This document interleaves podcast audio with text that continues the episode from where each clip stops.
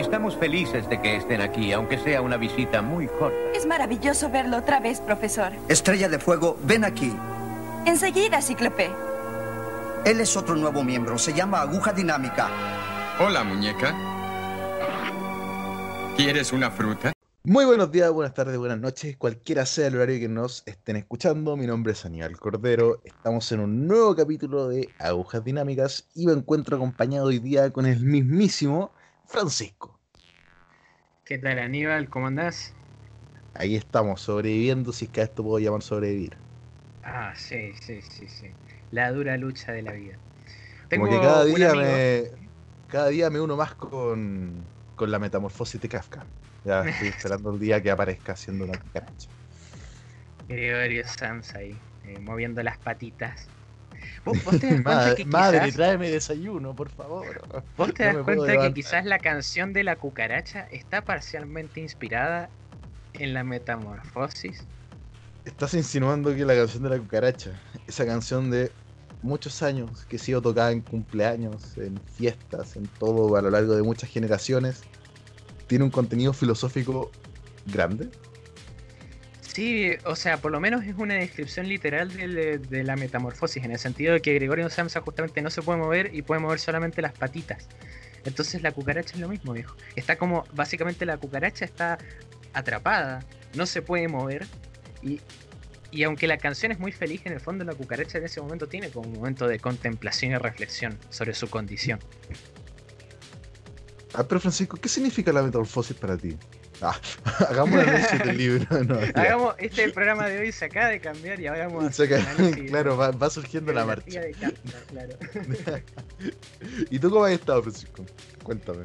Bien, bien, acá ya ha aflojado más eh, la cuarentena en Mendoza City, la ciudad del sol y el buen vino. claro, Eh. eh, Bota el eslogan de la ciudad, culiado. el lugar, en serio. Sí, culiado. El me el acuerdo buen que- vino. El eslogan de Paine era Paine, en el corazón de Chile. No sé por qué, porque no está dentro, no está a la mitad de Chile, no está en el corazón de Sí, sí. Son estupideces, cosas buenas, viste, que se dicen. Bueno, acá es el buen vino. De hecho, es uno de los. Acá, eh, eh, una pelea ahí para, para otro momento, pero acá siempre se dice que es uno de los mejores vinos del mundo y que bla, bla, bla. A ver, Lo típico, sí. Según Argentina son los mejores del mundo en todo. Y bueno, sí. sí. No, no, no, ya. Más allá de eso, he estado releyendo el, el Señor de los Anillos, boludo. Ah, por eso me estaba diciendo que lo leyera. Sí, sí, sí, sí. Bueno, yo por mi parte terminé Uzumaki. Ah, buenísimo, sí. Bueno, ahí hablamos anteriormente sobre, sobre el Exactamente. final. Ese, ese Loco, y-. Y ahora, ahora eh, lo bueno es que estás cerca de ver la animación de Uzumaki. Viste que Claro, Adult sí. Swim va a sacar un, un En anime. verdad, me, me tienes que mantener al, al tanto. Sí, todavía igual no hay como mucho. Bueno, y también he estado jugando. Eh, me terminé el Deadly Premonition. Ah, sí. eh, he estado jugando harto de Witcher. Y, y leyendo Cementerio de Animales, que me queda un poquito. Y también hay un par de cómics de, de superhéroes. Ah, bueno, sí, de hecho la próxima semana tenemos ahí planificado Algo especial. Exactamente. Y la persona que nos esté escuchando estará diciendo, ¿y qué me importa la vida de estos dos imbéciles? Eh, y tiene razón, que le importa. Pero eh, esto de todas formas... Quiero que sepa que me dolió igual. Quiere que sepan que Francisco ahora está llorando en su cama como un niño pequeño, Con su mameluco. con su, con su mameluco de line. Pero bueno, eh, esto tiene estrecha relación con el tema de hoy, aunque usted no lo crea y aunque Francisco no lo crea y aunque yo lo crea y, y intente arreglarlo a la marcha. Estás extendiendo mucho la línea No, de, de ¿por cable. qué? Porque- Porque lo que hemos conversado, que hemos hecho, eh, son cosas que, se, que todo mundo puede hacer mediante un acto, mediante una acción, mediante una filosofía de vida, mediante un movimiento, que es la piratería en Internet. Ah, viste, ahí Ah. arreglé la transición. No, Me puse hasta poético. ¿Ah? Te aplaudo, la verdad. Es magnífico, magnífico. Así es. eh, damas y caballeros, hoy día vamos a hablar de la piratería en Internet. Eh, en principio vamos a hablar de la piratería de los piratas con parche en el ojo y un loro en el hombro, pero preferimos que no. Eh, nos enfocamos en Internet. En un futuro. Y En un futuro, exactamente, y después en un futuro más allá vamos a hablar de, no sé, de, de lo que sea. Pero bueno, eh, la piratería. Francisco, yo a ti, yo te reconozco como un ente pirata, como un ser humano que vive y respira piratería. Eh, Pero ¿qué es la piratería? Digo yo. Te, te hago reflexionar en, en- una forma de, de hacerte jaque mate y que tu mente explote de Francisco, ¿qué es la piratería? Bueno, ¿Podría responderlo así a buenas y primeras? y la piratería, eh, visto, o sea, en el ámbito digital, yo creo que está directamente ligada a lo que es básicamente la figura del hacker. O sea, la piratería es ir por detrás. eh, Hackerman. Hackerman. Bueno, es ir por detrás básicamente de la línea de lo que supuestamente es el status quo de Internet y transformar y transmitir in- información de, o sea, por vías que son alternativas. Y eso se, eso bueno, es como cualquier acto de piratería básicamente. El- eh, se reduce al, al Ah, final no sé, yo de no cacho, cuentas. dime tú. Eh, o sea, bueno, eh, básicamente el pirata con el parche en el ojo y el pirata digital hacen lo mismo en el fondo. Viene el barco de, de información y lo robas y lo transmitís de vuelta. Y eso es más o menos lo que ha sido. Y lo que en el fondo, eh, bueno, y también lo que ha sido el piratería en películas, es que ahí, ahí hay que establecer dos diferencias, porque yo creo, un punto crucial donde se donde se quebró esto como al, al palo, que es eh, la piratería eh, que dura desde los 89 hasta el 2007, ponele, y después la que viene después de eso. Porque el aumento de la capacidad de, de- procesamiento de, las máquinas en general y la gente que ahora tiene mejores máquinas, porque ahora han asumido que van a necesitarlas, eh, permitió que ahora todo sea mucho más digital. Porque antes el pirateo tenía un componente Claro. físico importante. Y ahí yo creo que Claro. nos podemos meter en, en el asunto del acercamiento a la piratería, etcétera. Porque nosotros fuimos parte de la. Todos fuimos parte de la primera oleada. Exactamente. eh, por lo mismo es que hacemos, señalamos que es la piratería, la piratería en internet eh, y más específicamente digital. Y porque piratería hay en muchos aspectos. O sea, no, no vamos a hablar de- del juguete que, que tiene la forma de Sonic y dice Mario en, en la portada. Eh, Ah, ese otro tipo de piratería es Qué genial, genial. Pero mira, aquí nuestros amigos colaboradores y grandes colegas del Instituto Nacional de Propiedad Intelectual eh, dan un término para la piratería. Eh, Nos Mm. dicen que eh, la piratería es de uso habitual en la propiedad intelectual para referirse a las conductas ilícitas de reproducción, copia, y distribución de ejemplares de obras y producciones intelectuales.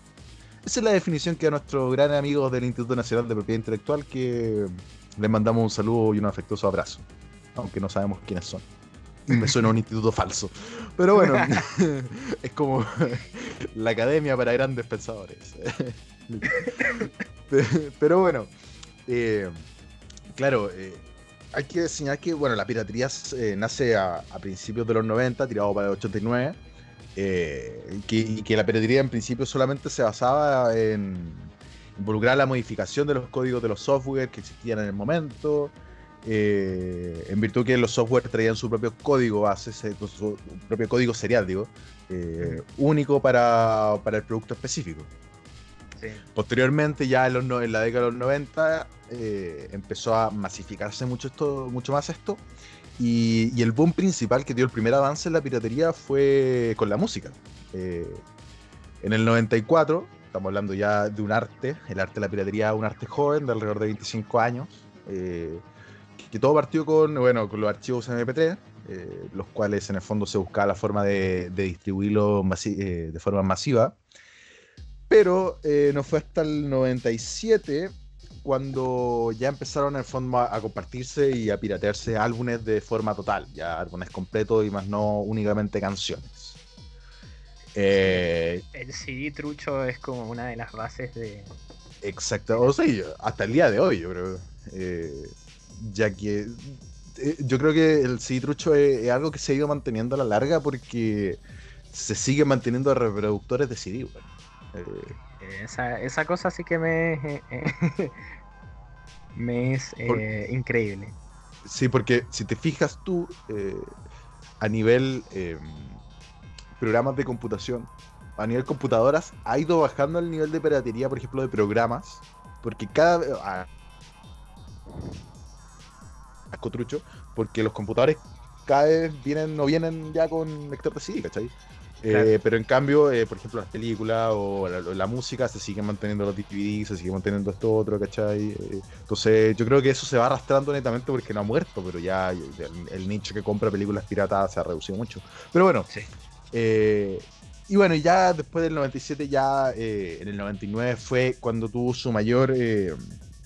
eh, o sea, explotó de forma ya mucho más mundial y masiva, que fue ya con la llegada de Napster.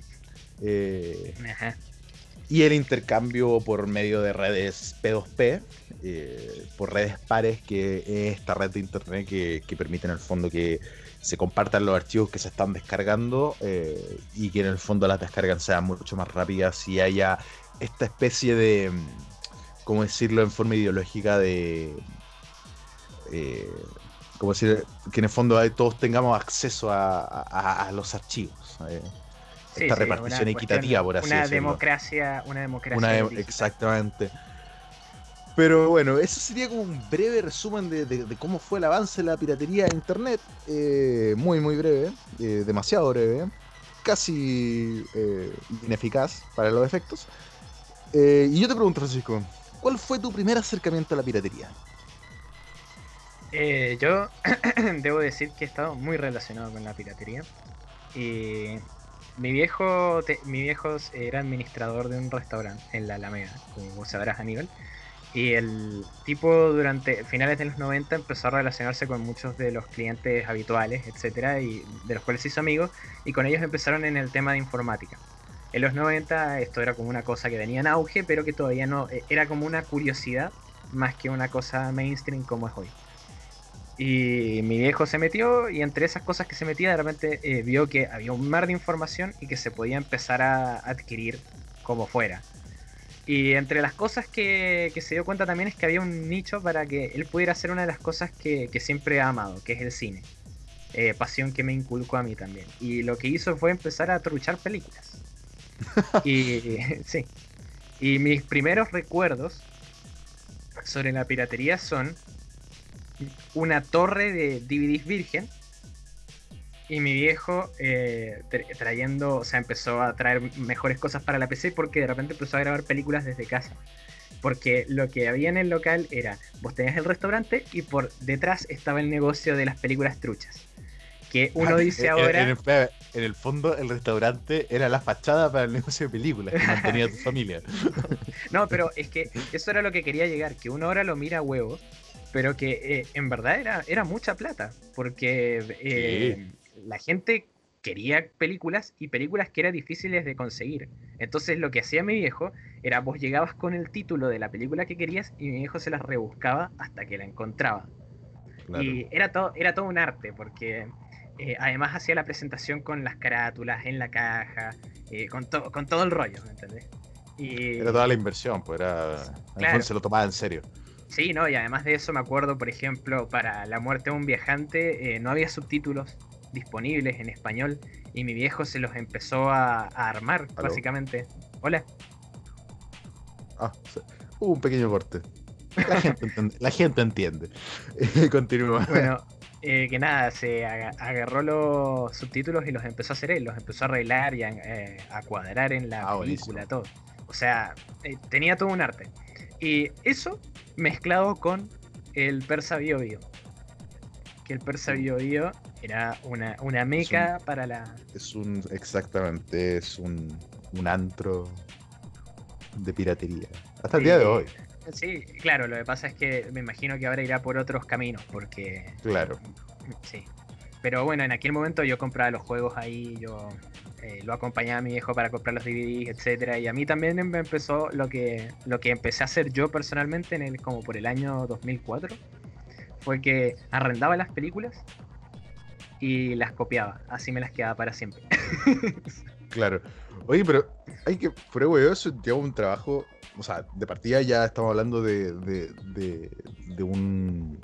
El copiar películas de forma ya arcaica, a, lo, como es hoy en día el grabar una película, pero también eh, ya aparejaba un gasto propio, porque tenías que adquirir un, una grabadora de, de DVD, por ejemplo, eh, que en esa época no, no venía por defecto dentro de un computador, ¿cachai? Eh, en el fondo necesitaba pasos previos y elementos previos para poder desarrollar la actividad. Sí, sí, sí. Sí, yo de hecho, algunos de mis primeros trabajitos fueron venderle películas a mis profesoras. Eso. Me- Ah, por ejemplo, Francisco. Ah, toda la, toda la saga de Harry Potter la, la vendí así, con carátula, todo. decías, hola primor, tengo esta saga de películas, pero yo no quiero dar el examen. no, no, pero las vendí y me hacía mis, mis monedas. No, además, pues, si, si un movimiento, sí, yo creo que yo creo ha mantenido la economía mundial a la gente Sí. vendiendo películas con, con la típica cartuchera. Claro, sí, sí, sí, tenía, y tenía su cosa. Y, y también me permitió ver muchísimo cine. Que de otra manera no hubiera podido ver. Y no estoy hablando del cine de, de ir al cine y, ah, no voy a pagar la entrada. No, estoy hablando de cine que de otra manera no hubiera podido ver porque no estaba disponible. Que, y bueno, eso es lo que vamos a hablar más adelante. Pero yo así, por ejemplo, vi Il Sorpaso, vi, eh, qué sé yo, eh, las películas de, mm, del director polaco este de Red Blue. Eh, vi, bueno, vi un montón de anime así. O sea, la verdad que la- las posibilidades que otorgó la piratería eh, fueron las de justamente. Sí, es un mundo.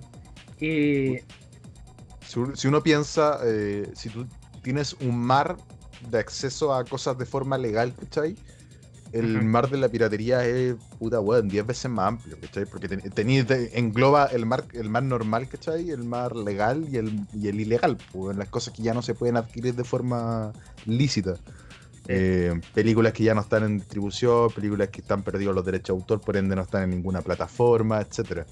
claro, claro, claro. Y lo, Pero bueno, y lo mismo con las diferentes de- áreas, por libros, videojuegos, etcétera. antes de continuar, ahora contanos vos qué onda con tu acercamiento a la piratería. Eh, mira, te, te va a sorprender. Yo creo que, eh, bueno, la piratería siempre está presente, pero uno no se da cuenta. Y yo creo que la primera vez que me percaté en- del hecho de esto ya está pasando algo, yo no estoy adquiriendo algo, porque cuando uno es pequeño, tú adquieres algo, no te, no te piensas, oye, esto es pirata o esto no es pirata, ¿cachai? Si te llegaba tu papá o tu mamá con la película, es como, oye, es la película, no, no te empiezas a Claro. no, no- no le empiezas a decir, padre, madre, ¿por qué has eh, defraudado a Hollywood y weá? ¿Cachai? Eh, entonces yo creo que si- siempre fui, bueno, no creo, no sé si siempre fui consumidor, por ejemplo, de películas piratas porque a mí me gustaba mucho arrendar, me gustaba ese proceso, Claro, ¿cachai? Eh, entonces, de comprar directamente piratas para consumo, no. Eh, o, o no tengo recuerdos. Pero sí tengo recuerdo, tengo un recuerdo patente, que son dos. Que fue mi primer acceso a la piratería, que fue cuando le compré al hermano de la Pamela, nuestra compañera en básica, los discos piratas de escape. Las Ah, copias de sí, escape. Ese fue mi primer acceso a la pirata. Y que después tuvo otro acceso, que fue cuando tú me sacaste los tracks del CD y me los pusiste en, en un MP3, weón. Ah, mirá. Qué nostalgia, boludo. Tengo patente ese recuerdo, weón. Y, tengo y es más, y tengo patente la situación porque en esa época el computador todavía estaba en la pieza de tu hermana. Mm. Eh, no me- nos veo a los dos sentados ahí, en esa pieza, rodeado de cosas de niña. Eh, y me acuerdo perfecto porque, o sea, encontré muy bacán lo que estaba haciendo. Yo no cachaba nada. Pero y siempre me quedo patente de que, ¿y por qué cuando lo cambiaste salen las canciones como track? Como que siempre quedé con ese clic de, ¿por qué nunca salía el nombre y salía track? ¿Cachai? Track 1, track 2, track... Y quedé con esa weá patente por siempre. O sea, entiendo el porqué, obviamente, ¿cachai? Con los, con los años y hace muchos años. Pero siempre me- esa weá como que me dejó enganchado de chico, ¿cachai? Weón, lo copió y dice track. ¿Por qué? ¿Por qué no sale el nombre? Por eso tengo tan recu- el recuerdo tan patente. Entonces, yo creo que eso fue mi primer acceso a la piratería, que ya posteriormente fueron. eh, bueno, yo creo que la piratería constante siempre va por el tema de las películas, para todos, ¿cachai? Yo creo que el- el- la forma de consumo de piratería más grande es las películas, Y la Eh, música, yo creo que son las la música, la música eh, en su momento, ¿cachai? Eh, y bueno, y, y equivalente a uno los videojuegos, ¿cachai? Que, que por el tema de que nosotros estamos, está dentro de nuestros intereses. pues. Eh, y creo que mi segundo paso fue más penada para los videojuegos, el tema ya empezar a, a ver juegos para descargar, los juegos piratas, ¿cachai? El Eh, crack. el crack. eh, pero y, y la música, me acuerdo patente que la- se descarga, al menos yo la descargaba por Ares. O sea, yo técnicamente le pegaba el SIDA a mi computadora. claro. Eh, o sea, es que Ares, weón. Ares, Ares. es lo más. te- em, eres un- un- una gran persona hacia las computadoras. No, viejo, qué programa más nefasto, de verdad. Yo, no- yo creo que Ares lo que tenía es que era el. Era fácil de usar. Es el tema. Era muy fácil de usar. ¿Por qué? Bueno, pero ¿qué es Ares? Yo creo que para una explicación rápida, en el fondo Ares usa los protocolos que hablamos antes de P2P, que, en el fondo es un programa, un software para eh, descargar archivos mediante P2P, archivos generalmente formato torrent o, o, o sea, como, como es como en torrent, pero se descargan los archivos de forma directa. Y Ares contaba en su momento con su propio buscador dentro del programa Ares. ¿Cierto? Y que te salía en la lista de las cosas que uno descargaba. ¿Cuál es el tema con Ares? Que Ares no tenía un filtro de ninguna forma y de ningún medio y jamás lo iba a tener y creo que hasta el día de hoy que sigue existiendo Ares no lo tiene. Entonces tú lo que descargabas estaba completamente lleno de virus.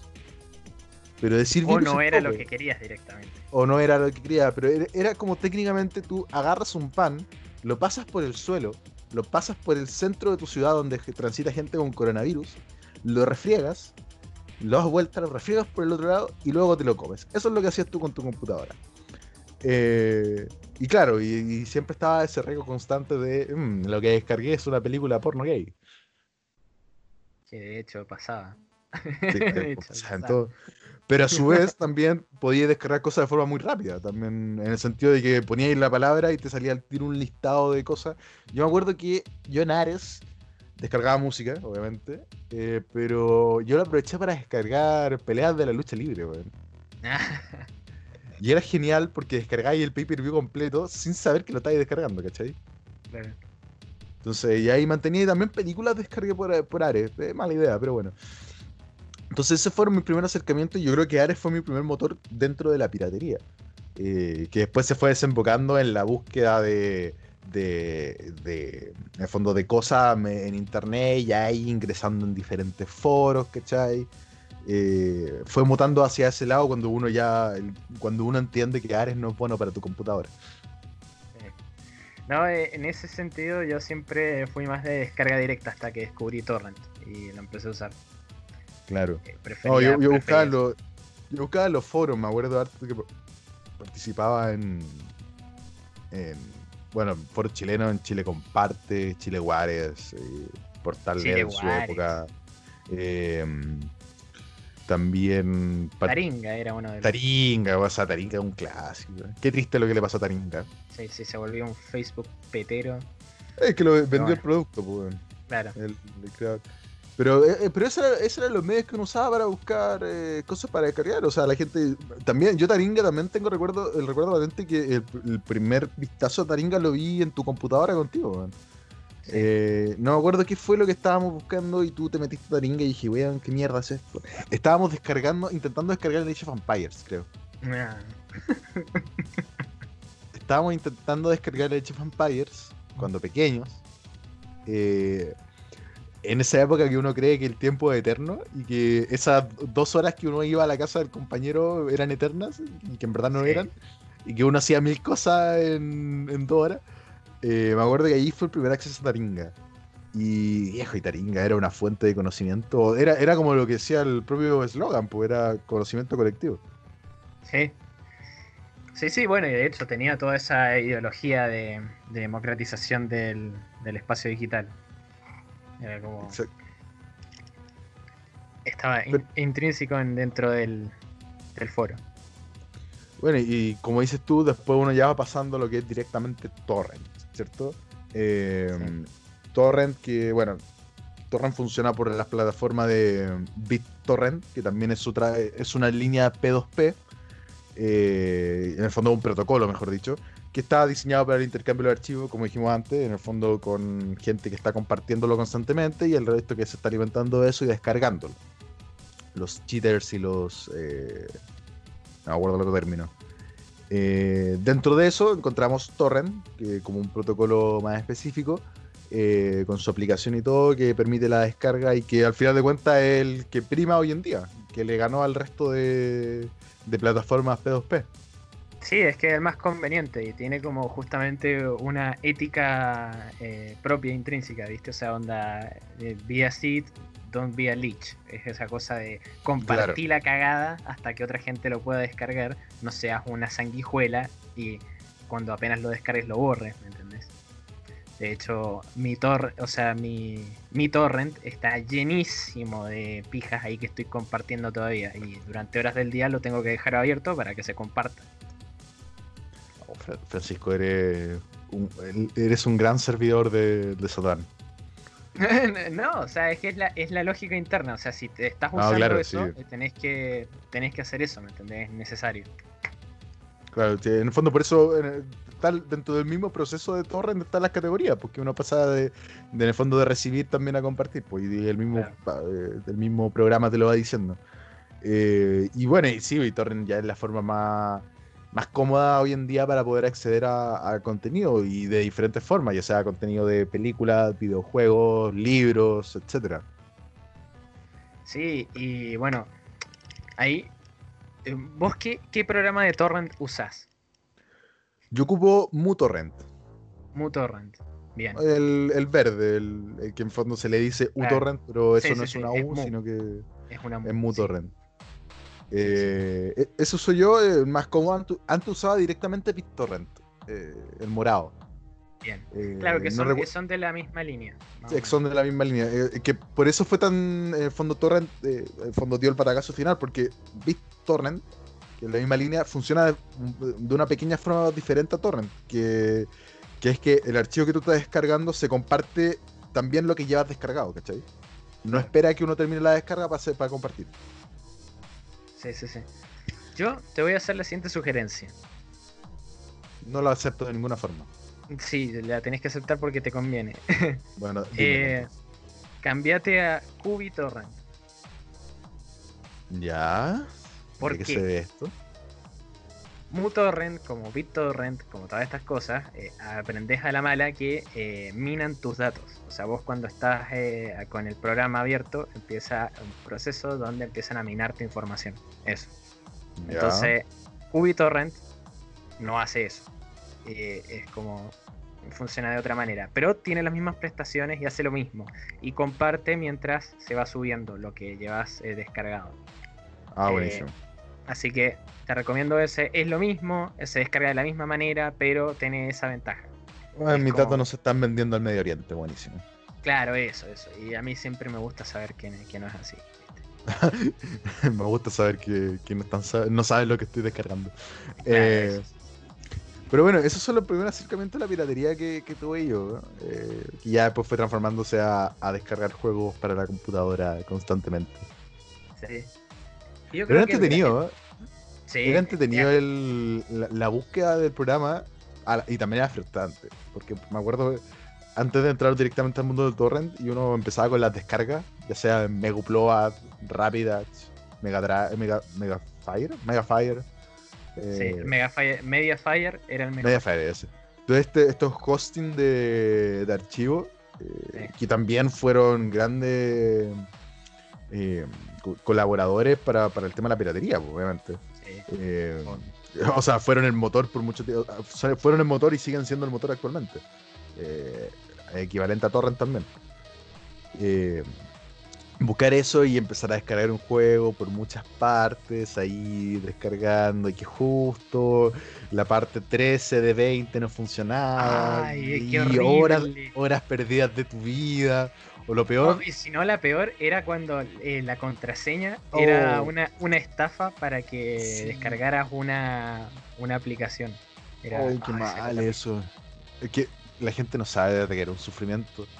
Eh, por, por lo mismo, por no, y aparte, bueno, y que todavía se comparte esta weá del, eh, de que te sale mm, la opción para descargar, pero abajo te sale el mismo botón, pero que es publicidad, y al lado te sale publicidad que también que dice aprieta aquí para descargar, descarga archivo ahora. Y era. No, y si no la paja también la velocidad de internet. No, sí. Oh, Y no, y los hosting eran malos. Sí. sí. Por ejemplo, Megupload, a mí me gustaba Megupload. La primera versión, antes de que fueran los juicios hacia. ¿Cómo se llama este tipo? El gordito simpaticón. eh, no, no simpaticón, pero el gordito, el Kim Doctom. Dotcom, Ah, eh, con su sitio Megupload, eh, este tipo, este alemán que fue juzgado y que, si no me equivoco, estuvo en la cárcel al final de cuentas. Recuerdo cómo resultó eso. Eh, pero bueno, eh, el creador de Megupload, este gran hosting, que, que en el fondo eh, fue el boom también para compartir datos piratas. y que llegó a que posteriormente llegara el momento en que la F- el FBI tocara su puerta y le dijera, caballero, está desayunando o lo venimos a detener. Y, y que eso fue un gran impacto. Yo creo que ese fue el primer gran golpe a la piratería a nivel internet. Sí, yo creo, eh, ese fue un momento de realización de APA. Es como, eh, yo creo que hay como grandes hitos de, juicios o cosas que se han hecho. Y yo creo que ese fue uno de los importantes.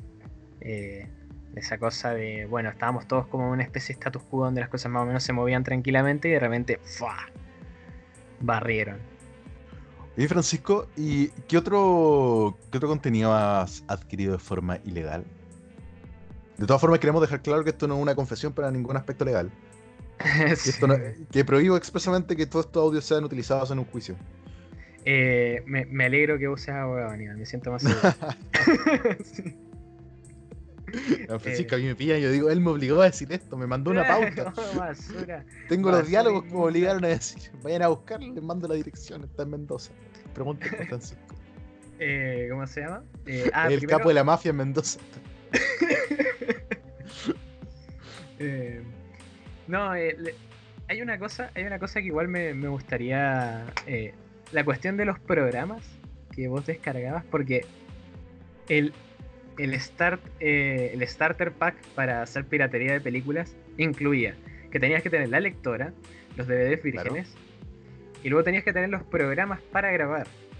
Y, Oh, ¿verdad? y bueno, ahí tenías el famoso Nero, que El Nero. Nero eh, era, era un clasicazo. Y además de eso tenías que tener, si la película era original, eh, la cantidad de gigas que venían en el DVD. La otra vez me puse a hablar con mi viejo de esto y, y me, acordé de muchas cosas y empezamos a hablar, etcétera Y me hizo acordar del DVD Shrink, que era... El DVD original tenía como 6 gigas y los DVDs truchos, o sea, los vírgenes, tenían 4 gigas. Entonces vos tenías que comprimir la película. Y eso lo Claro. hacía el DVD Shrink. Y recién ahí la podías grabar. Exactamente, por eso cuando uno veía una película pirata, de repente uno veía que se pixeleaba mucho, ese era un tema de la compresión. Claro. Y, No, y tenía esa- todo esa- el proceso de grabar el CD, weón. Claro, Que, que hoy en día, si lo hacís con una grabadora, no es tan lento, pero antes tenía grabadoras de mucha menos velocidad. sí, de hecho, o sea, era como una inversión de tiempo igual importante. y Yo no tocaba la PC mientras se grababa una película, entonces, Claro. otra cosa, mariposa. No, porque cu- cualquier movimiento pasáis a llevar el PC, weón, cagado, a rayar el CD automático. Sí, no, no, era, uf, e- era, era, un, era un trabajito igual, pero, pero tenía esa magia. Y bueno, entonces yo eh, he, truchado, he truchado películas, que es una de las cosas que más me apasiona, pero también, por ejemplo, la cantidad de libros y cómics que he leído, Claro. gran parte han sido truchos también. Y los programas, Yo creo que la mayoría, eh. al menos Sí. los cómicos, ¿no? sí, los cómics sí. Es que si no, no podría. Tengo un Claro. chorizo bien grande leído y no podría permitirme eso en plata. Que eso después lo vamos a discutir, porque al final del día igual hay una cuestión ética detrás de esto. Como que la, la pobreza no es una justificación, eso.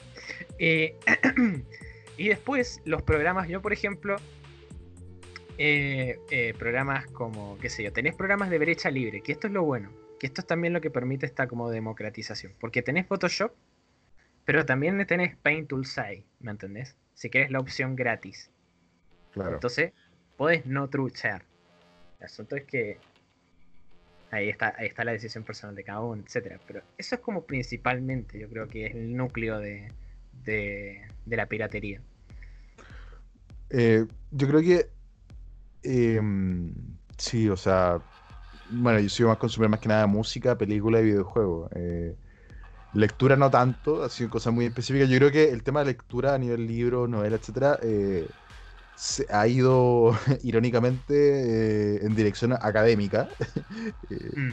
Que, o sea, que, que en el fondo mi contacto en ese aspecto ha sido netamente académico y es irónico al, estudiar a- al haber estudiado Derecho que, que esté consumiendo productos de forma trucha. Eh, pero bueno, en la vida, si al final de cuentas, da igual. Eh, es más, tengo profesores, ellos mismos mandaban los apuntes, así que. O sea, te, po- te podían conseguir un libro pirata, por así decirlo.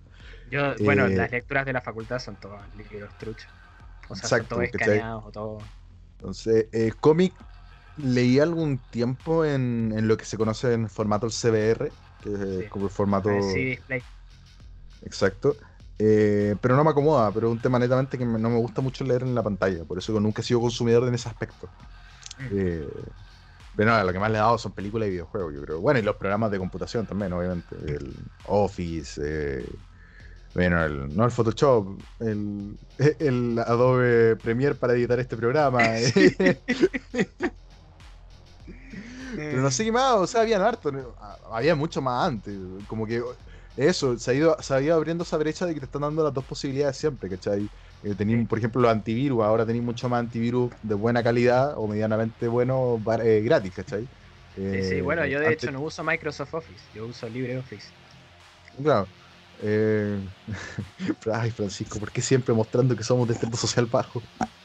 no, es- bueno, lo que quiero, lo que quiero decir es que uso la No, alternativa de brecha yo, tengo, yo tengo Office original únicamente porque mi universidad me lo regaló hace como cuatro años Ah, y que únicamente eran cuatro copias. O sea, te, te, te daban la weá para descargar en cuatro PCs y listo. Y no sé por qué me ha funcionado hasta el día de hoy. Y me sigue funcionando después de cuatro años. Entonces, cada vez que adquiero un PC o que alguien me pide por favor, la weá, yo le instalo el Office, metiéndome a mi cuenta, etcétera. Qué piola.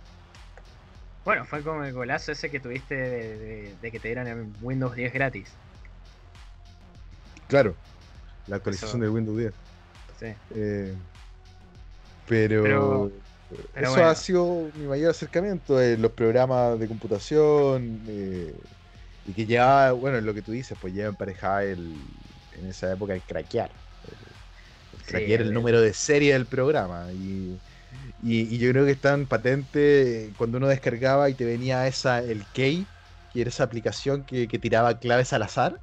Sí. Eh, que yo me gustaría saber más a fondo cómo funciona, pero a nivel informático, weón, de cómo mierda tienen tantas claves. Eh, y siempre, siempre, siempre tenía una música de mierda de fondo. Porque tú Sí, se la podías hasta el día de pausar. hoy. Hasta el día de hoy se la podías pausar, pero tenía una- un, un Dapster, weón, o, o no sé. Era una electrónica re chillona. Sí. Sí, viejo. Pero, Bueno, pero era el- magia, el- weón, al final del día. Sí, y el crack, de, el crack del juego de por sí, eso de que tenías que trasladar el, el icono. Claro, los archivos, eliminar el otro, de ahí hacer una copia, copiar actualmente, acceso to- directo. actualmente todos los cracks son de juegos de, o sea, son de Steam, ¿viste? El- tenés que eh, craquear el Steam API y copiarlo y pegarlo ahí. Eso, Claro. cómo han cambiado las cosas en eso. Pero, Pero- ah, bueno, eh, Oye, pero falta algo, porque también Sí. Cuando uno descargaba pirata un juego, necesitáis montarlo.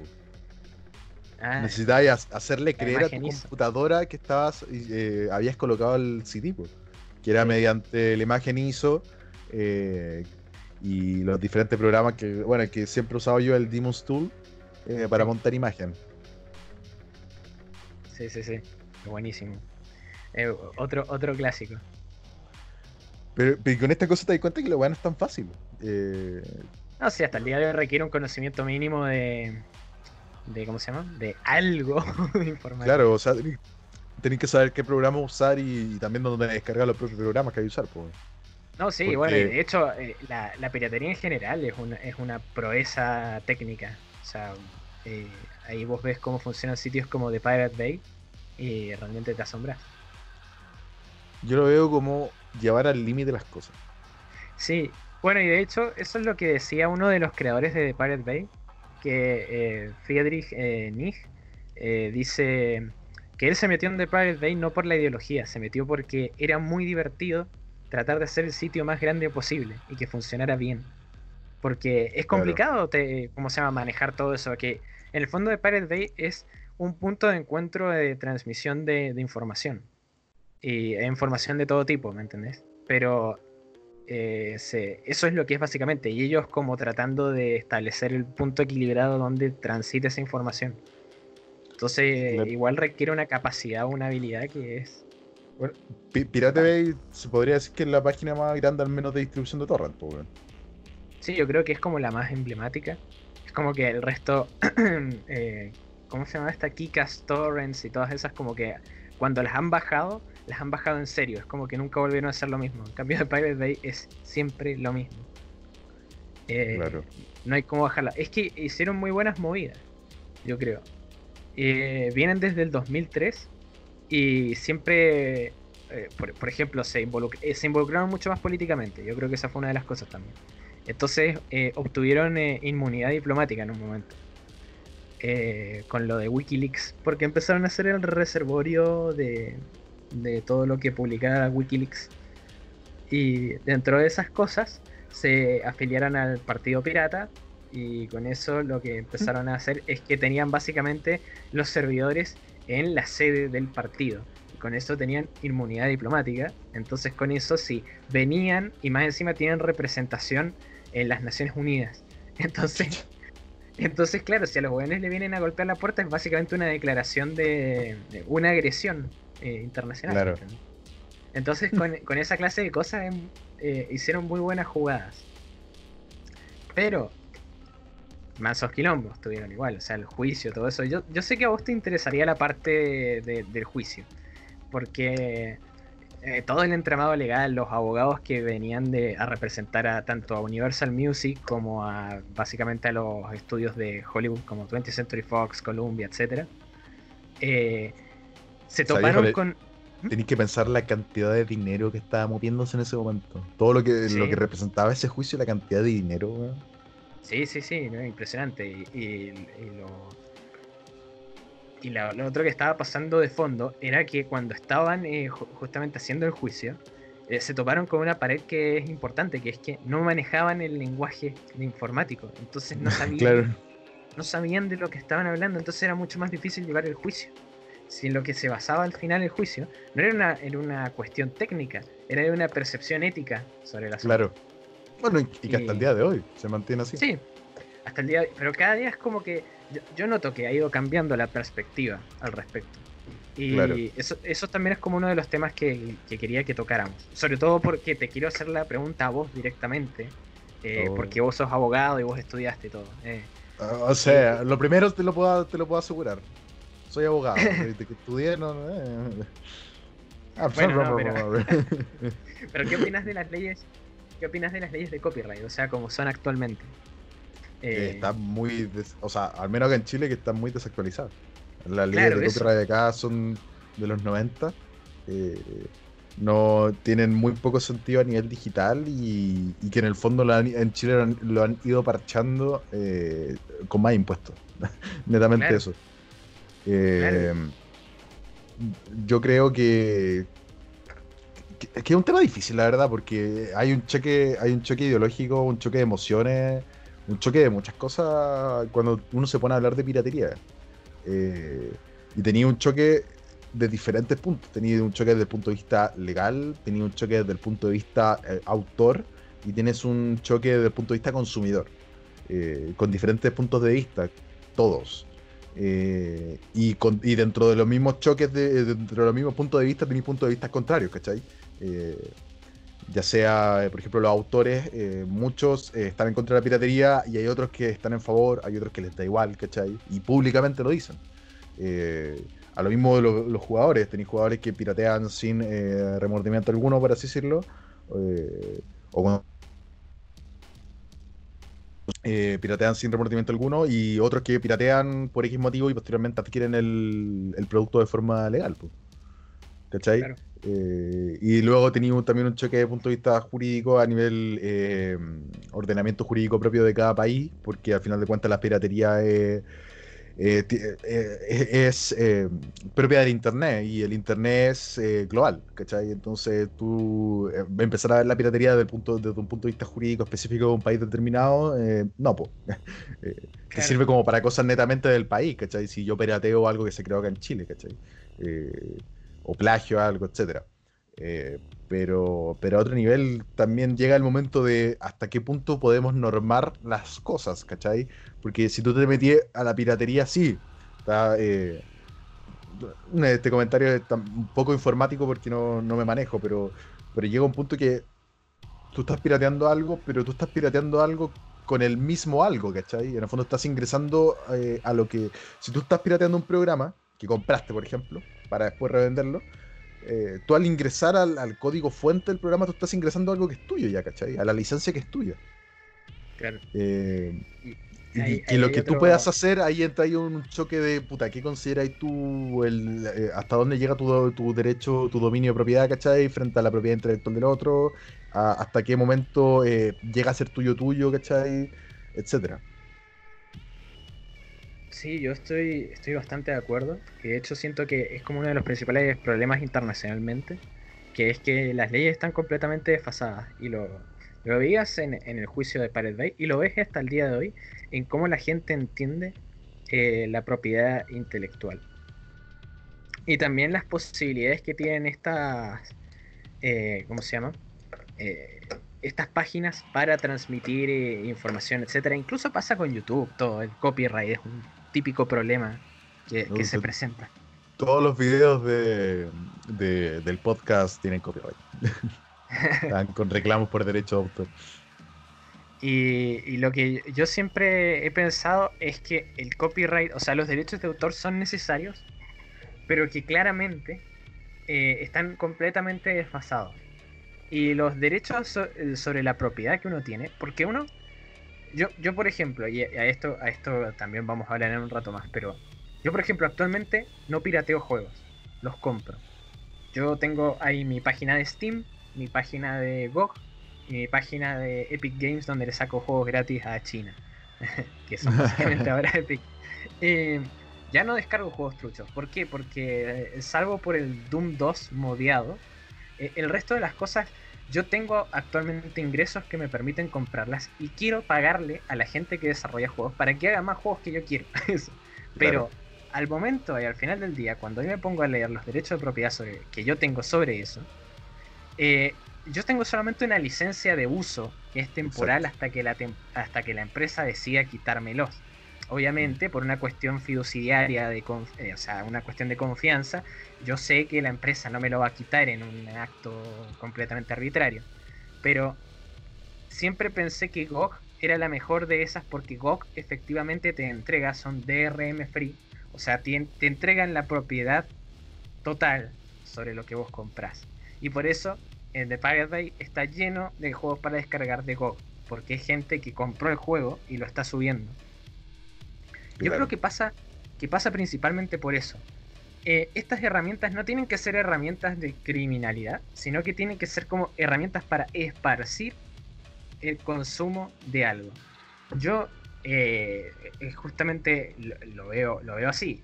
Eh, he conocido muchos juegos jugando los truchos o muchas cosas que jugué de chico y después de grande o cuando he tenido plata las he comprado. Eso. Pero no puede ser que de y esto es lo que yo siento también que tiene que ser que la nueva competencia, porque piratería va a seguir existiendo de una manera u otra. Pero lo que tienen que hacer las empresas, en vez de sentarse sobre la papelería de copyright eh, desfasada en el tiempo, es incentivar al consumo del producto que quiere que la gente consuma. Y Claro. en, en este sentido, eh, por ejemplo, lo ves eh, una, una empresa de películas, eh, Criterion Collection. Criterion Collection lo que hace es, vos podés descargar la película trucha, pero no va a ser lo mismo, porque Criterion te la entrega en una presentación hermosa de caja, que tiene los extras, que tiene las entrevistas que nunca has escuchado, que etcétera, ¿me entendés? Entonces, e- esa clase de cosas vos inmediatamente es como que, ¡ay, yo quiero eso! ¿Me entendés? O Uzumaki mismo, ¿me entendés? Podría leerlo por CBR, pero es otra cosa, leerlo en el tomo de tapa dura que tiene la introducción, eh, que tiene pintada la tapa del color y toda la mierda, ¿me entendés? Claro. Entonces se vuelve más una competición sobre, bueno, ¿qué quieren los consumidores para consumir realmente nuestro producto?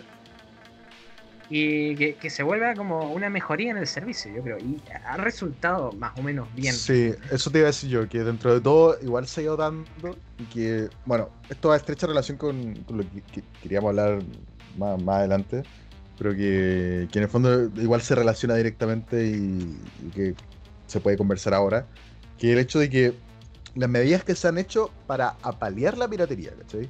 Porque tenéis las- Ujú. la- las medidas para eh, eliminarla, que, que podéis considerar este lo que los juicios a Pirate Bay, ¿cachai? Los juicios a Mega Upload, eh, los juicios de Nintendo hacia las diferentes páginas y foros que suben videojuegos, ¿cachai? Eh, y que han conllevado la mayoría al cierre de las determinadas páginas o, o ser- o hosting o etcétera. Eh, pero al final de cuentas eso es, es- es una medida parche, pues eliminaste eso, weón, pero va a llegar otro que va a ocupar el lugar, ¿cachai? Eh, y más que, eh, o sea, de todas formas hay un daño, ¿por qué? Porque siempre va a haber archivos que se van a haber perdido, sí o sí. Sí. ¿cachai? Eh, y que es triste eso porque al final de cuentas eh, es una pérdida para, para lo que es la cultura del internet, eh, en el sentido de que estáis privando algo que, que a lo mejor nunca más la vida se va a volver a ver, ¿cachai? Eh, que es lo que pasa mucho con los juegos muy antiguos y que tienen las licencias perdidas, que son juegos que no están en ningún lado y que, bueno, si no Simpsons, original los hace- Exactamente, aunque hay un rumor que van a sacar un remaster, pero hay un rumor que viene hace un año y algo. Pero ahí no sé. Eh, entonces se me fue a lo que iba. Ah, ya, eh, lo que quería decir antes, antes creo, era que hay que ver también la perspectiva de hasta dónde molesta la piratería, porque por ejemplo desde el punto de vista de YouTube, con el copyright que dijiste tú, a ti YouTube sí te avisa, oye, estáis con copyright, pero a YouTube o al autor no le importa a menos que tú estés monetizando eso, ¿cachai? Si tú estás ganando Sí. con algo que estáis plagiando, ahí sí le molesta, pero si no, le da igual. Pues. Es que incluso eso, vos, imagínate, es una oportunidad perdida. La mayoría de las veces que son eh, strikes de copyright es publicidad gratis. Es promoción de un videojuego, Claro. es promoción de un producto en particular. ¿Y qué es el problema? Que justamente como tenés esas leyes viejas, eh, antiquísimas, eh, automáticamente lo marcan como, ah, esto es este, daño al copyright. Y no, en verdad te estás perdiendo una oportunidad de que la gente hable. Le pasó a Nintendo muchísimo. De hecho, Nintendo está como años claro, milenios atrás en leyes de copyright, porque justamente castiga a la gente que más encima son fans de sus juegos. Dan Nintendo publicidad está gratis. años atrás de la tecnología y de la conectividad actual. Sí, Eso está Nintendo. En todo, en sus plataformas online, ¿cachai? Y siendo yo, no quiero decir fanático de Nintendo, pero siendo consumidor de Nintendo, yo puedo decirte que Nintendo tiene una perspectiva de lo que es el público objetivo de los años 90. ¿Cachai? Eh, Y lo podéis ver en, los productos que entrega, o sea, productos a alto precio, productos que no necesitáis, o sea, productos que son necesarios para la, para, para poderse, para poder disfrutar plenamente de la consola, te lo venden por separado, etcétera. Continúa. Eh, no, nada, o sea, eh, que es eso. Eh, me parece que justamente es uno de los grandes problemas, es que al ser todas estas leyes tan, tan desfasadas, muchas veces se pierden oportunidades realmente grandes. Eh, de, como de- te digo, es por ejemplo eso, es publicidad gratis, es generar una comunidad que sienta aprecio hacia vos. Y ahí yo siento que los que han sido visionarios han sido la gente joven que se ha puesto en proyectos actualmente. Claro. Eh, por ejemplo, los juegos indies, por ejemplo, eh, todos los artistas de música que están saliendo actualmente, Bandcamp es una prueba clara de eso. Vos te metes a Bandcamp y hay discos que puedes descargar gratuitamente, hay discos que te- puedes escuchártelos enteros en la plataforma, e incluso los puedes truchar, no es tan difícil obtenerlos, etcétera. Pero al final del día, como le estás pagando directamente, y esto yo creo que es uno de los hechos principales del copyright, que es establecer una relación mucho más directa con la persona que te produce lo que vos querés consumir. En el caso de la música, quiero pagarle directamente al artista que hace lo que yo quiero, ¿me entendés? Con la menor Claro. clase y categoría de intermediarios posibles. Eso Pero, pero sa- ¿sabéis que, eh, que, que ahora me acordé de lo que iba a ir antes de que dijera todo esto? que, que de todas formas lo- se ha ido dando eso. O sea, ya, ya se ha pasado Claro. de ser una pelea en contra de la piratería, sino que únicamente para paliarla, ¿cachai? Y que va de la mano con el acceso eh, a los diferentes productos o, obras que se está teniendo, porque está mucho más masificado, pagando obviamente, pero pero está mucho más masificado. O sea, Netflix viene a, a pegarle duro a la piratería Eso. al final de cuentas, ¿cachai? Porque, Eso, eso. Yo Porque sí, estáis pagando, estáis pagando por un servicio, pero estáis pagando por un servicio que tenía una cantidad gigante de películas y series, ¿cachai? A lo mejor sí, la calidad es discutible de la, de la mayoría. Pero, pero tenía un acceso directo, ¿cachai? Y no tenéis que pasar por descargar un programa, bajar los subtítulos, etcétera. Lo mismo con la música, ¿cachai? O sea, si ya la música, a la industria de la música fue un golpe fuerte el internet, ¿cachai? Y, Sí. y estamos hablando de, de un golpe que destruyó, o sea, técnicamente quebró un mercado que era el de las disqueras. Eh, Después ese mismo, este mismo mercado digital eh, se quebró cuando llegó Spotify, ¿cachai? Porque la gente eh, eh, no compraba el disco, pero lo descargaba, ¿cachai? Con todo lo que implicaba, o sea, descargarte el álbum, pasarlo a tu dispositivo equivalente para reproducirlo, el más quisquilloso también se bajaba la portada de los discos, de las canciones, etcétera. Que, y eso fue apaleado con, oye, sí, tienes que pagar tanta plata, pero tenía a tu disposición un catálogo gigante de que, más, más allá del que te hayas imaginado para escuchar por stream, ¿cachai?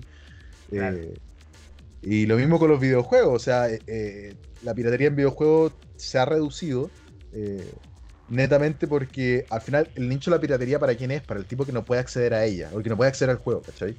Eh, porque hoy en día ya eh, el acceso a los videojuegos está tan masificado y, y es dentro de todo barato, ¿cachai? O, o pue- o puedes tener acceso de forma barata a videojuegos, de forma legal, claro está.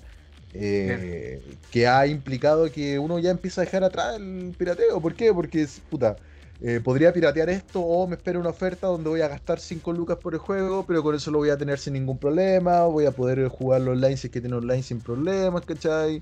Eh, etcétera. Sí, No estoy arriesgando a que me baje algún virus.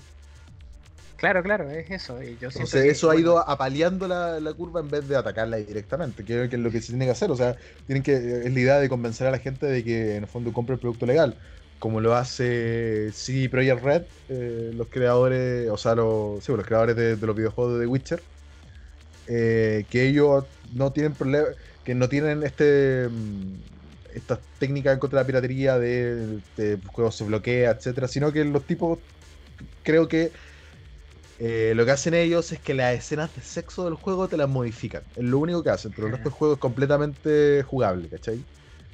O, entonces, son técnicas que, oye, si ellos, y ellos mismos dicen, eh, en el fondo, nuestra idea es hacer un juego suficientemente bueno para que la gente lo, quiera, lo quiera comprar, ¿cachai? Claro, yo creo que es eso. O sea, eh, y mirá que he pagado por estupideces como los Mega Man Legacy Collection. o Sí, sea, Y que al final te das cuenta, te das, eh, te das cuenta cuando vas creciendo, weón, que empecé a pagar por estupideces, por cosas que en verdad tú dirías, oye, esta weón no lo hubiera pagado jamás en mi vida, y termináis pagando porque sí, puta, weón. Eh, cuando uno ya está en la rueda del sistema, entiendes al otro weón, ¿cachai? Sí, Yo creo que bueno, también va por ese además de lado. eso, además de eso es como eh, podría tener el discurso facilista de "Ah, el capitalismo es mal, entonces por eso yo trucheo, etcétera, pero a- al final del día, al final del día, las cosas que me dan eh, que me dan placer o que o que disfruto mucho, ¿por qué no voy a pagar por ellas? ¿Me entendés? Si hay 80 Exa- hueones exacto. trabajando para proveérmelas. ¿me Exacto, y, y- y eso que te gusta necesita un financiamiento, pues. Claro, eso, ¿me entendés? Si quiero más de lo mismo, no, eh, tiene, que recibir un, tiene que recibir un incentivo por mi parte. Eso. Y, y yo creo que trasciende la cuestión ideológica. Es cualquier sistema funciona así nomás y ya. No Sí. viven de. no vivís del aire. Eso. Yo respecto a la piratería tengo un, eh, o sea, tengo un pensamiento que, que lo escuché una vez y lo encontré muy eh, eh, o sea, con mucho sentido. Que el hecho Hmm. de, en el fondo, por ejemplo, el weón que el- la piratería no está mal, eh, porque al final es un acceso para el que no puede acceder. Y el weón que piratea, al final del día piratea algo que, que no iba a comprar igual, ¿cachai? Claro. En el sentido de que no es una pérdida en verdad, ya sea para el autor o la, em- o el- la empresa de videojuegos o lo que sea, ¿cachai? Porque, por ejemplo, si yo pirateo el Hit and Run, por ejemplo, el Hit and Run no lo podéis comprar de partida. Sí. Entonces ya no, no, no hay un- una pérdida económica para nadie, ¿cachai? Y si, y si tú no lo pirateas, no hay acceso para él y el juego se va a perder en el olvido. O, o un determinado juego, por ejemplo, los Mega Man. Yo, yo no pagaría un Mega Man, por el tema de que me lo puedo descargar en casi la misma calidad gratis y un, un juego que es casi abandon, a, a- abandonware, ¿cachai? Que ya es casi dominio público. Eh, entonces pre- prefiero no hacerlo por un tema de que yo no. Y, si lo pirateo y lo juego es porque yo jamás lo iba a comprar, ¿cachai? O sea, yo, si, no, si no era de esa forma, en el fondo el producto yo no lo iba a consumir y el producto no hubiera llegado a tanta gente, ¿cachai? Sí, no, incluso quiero, voy a ir más allá. Voy a poner un ejemplo que a lo mejor es más cercano a la mayoría de la gente, tiene que ver con el cine. Las películas de Star Wars, de las originales, actualmente si vos querés comprarlas, eh, solamente, o, o verlas, solamente vas a ver la edición editada por George Lucas con efectos Ah, especiales claro. agregados. Si vos La querés ver las originales, si vos querés ver las originales, la única manera de hacerlo es descargándote las versiones que están desremasterizadas que han hecho los fans y son piratas. Claro. Entonces es un producto que no está ofreciendo al mercado, que la gente quiere y que está hecho. Está hecho y está ahí. Y, y vos lo puedes consumir gracias a eso. O lo podéis ver en los propios libros, pues. Por ejemplo, yo eh, tengo ganas de leer Rabia de Stephen King. ¿Cachai cuál es? Eh, no. Eh, es uno de los libros eh, prohibidos por Stephen King, de cuando usaba el antiguo seudónimo, Ah. que es el libro que trata de un niño que mata a la profesora y secuestra la clase. Wow. Bien. Y el libro lo prohibieron porque posterior a eso creo que fue la masacre en Colombia. Eh, Ah, esas weas moralistas estadounidenses. o, fue, espera, o, fue, o fue la de Elephant. eh, La de la- Elephant es la de Columbine. Ah, ya, entonces sí, la fue la de Colombia. Ya, sí, sí. sí. Eh, fue la de Colombia eh, y, y Stephen King prefirió que en el fondo eliminaran, o sea, que se dejara distribuir. Entonces hay muy pocas copias y las copias son muy caras del libro, ¿cachai? Eh, Claro. Eh, y estoy hablando, o sea, de partida es un libro que de colección máxima, o sea, es un libro de Stephen King que está eh, prohibida su circulación, eh, que hay muy pocas copias y también tiene el seudónimo también del weón. ¿cachai? Entonces como, uh, esto es caro por todos lados. Pero y entonces la única forma de adquirirlo hoy en día es que tú te descargues el archivo PDF con el libro. weón. Sí. Sí, O los mismos cómics, los cómics también. O sea, si tú quieres leer Batman número uno, vas a tener que recurrir a verlo por CBR de forma digital pirata, ¿cachai? Porque no, yo no, no le pediría a nadie en su sano juicio que adquiera el número para leerlo. Claro. Y bueno, y asimismo también pasa con. eh, ¿Cómo se llama esto? Bueno, le- eh, la emulación, la, emular una Play 1, ¿me entendés? Exactamente. O sea, eh, entonces yo creo que eh, justamente es eso, y, y a mí me encanta esa parte de, de la, de la piratería. Eh, Pero, por es- ejemplo, es como- a- hay, hay otro movimiento en la piratería que es el si yo lo compro digital, o sea, yo eh, por ejemplo, que queda mucho la mano con videojuegos, pero se puede aplicar a, otro- a otros medios. Si yo compro un videojuego, si yo tengo el cartucho Super Nintendo de Mario World, yo lo Sí. compré, lo pagué. Yo tengo derecho a poder jugar una copia pirata en mi computadora, porque yo ya lo pagué, el juego es mío, ya lo tengo. Pero me es más fácil jugarlo en mi computadora, ¿cachai? Esa es como una ideología que se da mucho en la piratería y que cada vez toma más fuerza, ¿cachai? De, si yo ya pagué una vez por esto, no hay problema en que lo juegue en otra plataforma porque yo ya pagué, yo ya eh, cumplí mi, mi deber y, eh, el- y le di mis ingresos a- a- al desarrollador. Sí, eh, yo creo que también están esos como eh, engaños, pichangas ético-morales, ¿viste? Y que es como que se intenta presionar mucho con, con una cuestión moral que Claro. tampoco tiene mucho lugar. Yo, por ejemplo, eh, qué sé yo, con el consumo de anime. Eh, el, el consumo de anime es complicado, ¿me entendés? O sea, Si el, querés- el co- el consumo de anime yo creo que es el mayor exponente a nivel medio audiovisual de, de piratería, porque es muy reducida la forma de adquirirlo, ¿cachai? Claro, es muy reducida la forma de adquirirlo. eh, no va tanta plata a los animadores. Y lo, lo otro es que los únicos, por ejemplo, servicios de, de streaming posta que, que tenés legales son Funimation, Crunchyroll y no son tan buenos. Y el, y el catálogo no es tan amplio. Entonces, ¿qué- ¿cuál es el- la, la cuestión ahí? Lo, lo que haces es comprar merchandising. La concha de tu madre. Comprate los mangas, comprate las figuritas, comprate la, eh, que son las verdaderas formas de eh, generar ingresos para los estudios de animación. Claro. Eh, Pero entonces ahí también como- van- ¿Mm? Ahí también va un tema de, del ingreso de cada uno, porque, por Claro, ejemplo, sí. Adquirir, adquirir manga de todas formas es un, al menos un hobby caro, Claro. ¿cachai? Eh, es más caro que, que- que coleccionar cómics a la larga. Eh, Y, Sí, y los a su vez también es- no- es más dificultoso porque, porque la generalmente hay muy poca distribución oficial en Chile, o sea, en Claro. Sudamérica, por ejemplo. Sí, Eh, sí, Y, y la mayoría de las veces que uno compra manga, y te lo digo por ahora último porque hace poco estuve viviendo la experiencia eh, junto a una amiga, eh, de que tenéis que adquirirlo por medio de tiendas pequeñas, que ellos tienen los en- hacen los encargos a las tiendas en, en Europa, ¿cachai? Claro. Entonces implica Eh, un costo más caro. No, no, absolutamente. Yo lo que, lo que quiero decir es que eh, al final del día, si tenés ingresos y querés ay- ayudar realmente a, a pagar por el producto para que se siga haciendo más, esas son las maneras. O sea que no te vas a poder comprar el Blu-ray porque eso sí sale lo que Claro. no tiene nombre. Y si quieres consumir y verlo activamente, es muy difícil. Entonces realmente la salida es esa otra. Yo compro Gunplas, por ejemplo. Le pago a Bandai para que siga haciendo Gundam. pero, pero me pasa. Me pasó el pijazo. Estamos- queremos, eh, queremos lanzar la última serie, pero nos faltan ingresos. Francisco no ha comprado. Francisco, Francisco compra, compra. Y yo, sí, sí. Eh, Es como el conejo de los Simpsons con Barney. Pero moriré. aparece, claro, aparece un chabón con un casco en saco diciendo compra o moriré. bueno, igual, a mí me, me pasó ese pijazo. Por ejemplo, con Ghost in the Shell. Ghost in the Shell, licenciado en, por lo menos en, acá en Sudamérica, en Argentina, es Omnipress. Y yo odio Omnipress. Con un calor que no tiene nombre. Y me los compré por Omnipress. Es que no tiene nombre lo malo que es esa edición. Para empezar, es una reedición de la Ya. versión estadounidense. Y la versión estadounidense es de tapa dura. Acá es de tapa blanda. La impresión de las, de las, que- sobre todo de las partes que están pintadas digitalmente, está tan mal hecha, que está pixelada. Y cada cierto tiempo te podés comer el garrón de que hay un modismo argentino. Y eso me. No, puedo, ¿entendés? Sencillamente no Oye, puedo. qué mal eso, qué mal. Loco, y con JoJo's Bizarre Adventure se lo, se lo compramos a un amigo y la edición es bonita visualmente. Pero eh, mi amigo lo abrió y dijo, dice che, boludo. ¿me entendés? No puede. Entonces, te dan un producto que es una mierda, ¿me entendés? Eso, culiao. ¿Y, y por qué?